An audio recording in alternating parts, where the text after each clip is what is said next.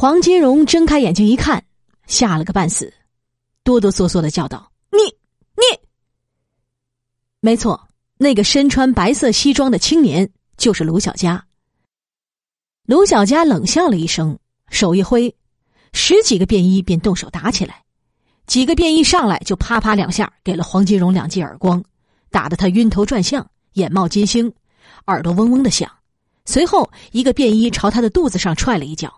黄金荣捂着肚子退后几步，疼得蹲了下去。姓黄的，你不是一直都过得挺逍遥的吗？本少爷今天就让你尝尝什么叫苦，什么叫痛。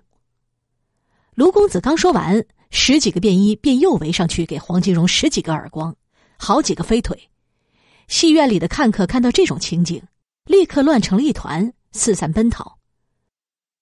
黄金荣那四个贴身保镖只有一双拳头和一把匕首，面对对方手里的枪，而且人数也占优势，只得蹲在角落里不敢动弹，乖乖的被便衣军警制服了。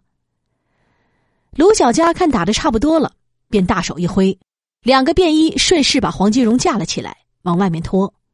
被往外拖的过程中，黄金荣这才发现，所有的路口都有拿着手枪的便衣军警守着。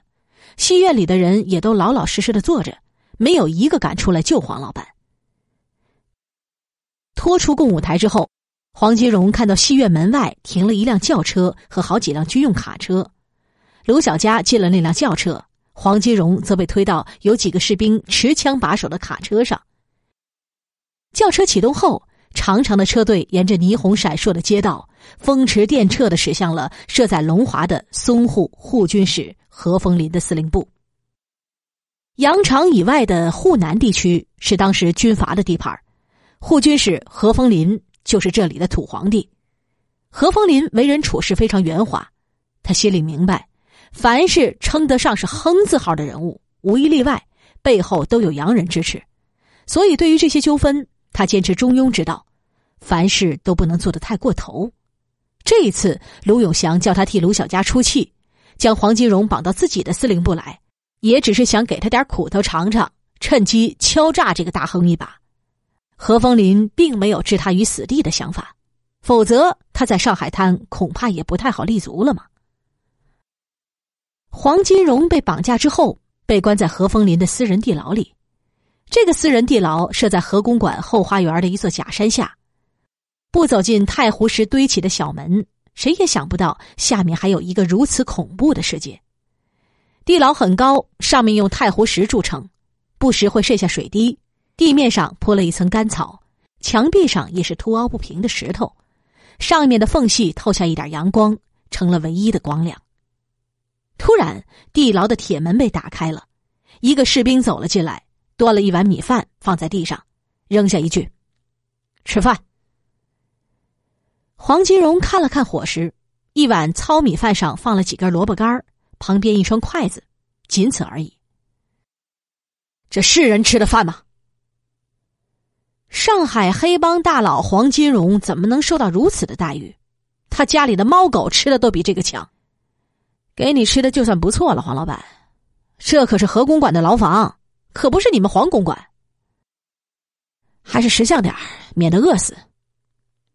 士兵冷冷的说道：“说罢，士兵把牢房的大门重重的关上了。”黄金荣看着那个士兵扬长而去，不由得怒火中烧。要是在平时，有人敢和他黄老板这么作对，早就脑袋搬家了。可是如今，一个小小的士兵都敢对他如此放肆，黄金荣不禁感叹起世态炎凉来。